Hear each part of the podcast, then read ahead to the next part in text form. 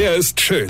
Er ist blond. Und er ist der erfolgreichste Comedian aus Rheinland-Pfalz. Ich werd der Pierpasmus. Exklusiv bei RPA1. Sven Hieronymus ist Rocker vom Hocker. Welcher Vollidiot hat eigentlich irgendwann mal beschlossen, dass Fahrradhelme scheiße aussehen müsse?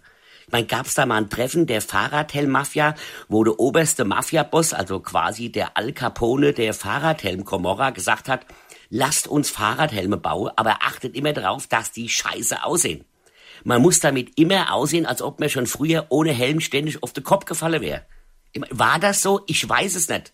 Ich weiß nur, wenn ich meinen Helm aufziehe, dann habe ich immer Angst, dass mich jemand sieht. Nicht, weil mir das peinlich wäre, Quatsch, das ist mir wurscht. Nee, dass mich jemand sieht mit dem Helm auf dem Kopf, die Rettung ruft und ich direkt unter Betreuung gestellt werde. Ich sehe aus wie der letzte Vollhonk. Als ob ich noch zu doof wäre zum Bremse. Wirklich.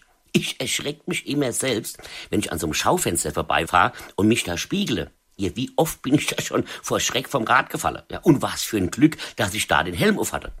Obwohl, ohne Helm hätte ich mich ja gar nicht erschreckt und wäre ja auch gar nicht gefallen.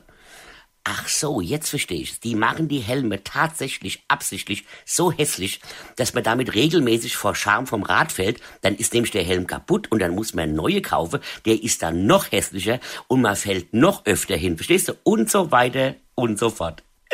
Weine kenn dich, Weine. Sven Hieronymus ist der Rocker vom Hocker. Hier, vergessen mal der Rett nicht, aber ich muss noch was loswerden. Und zwar am 23.06.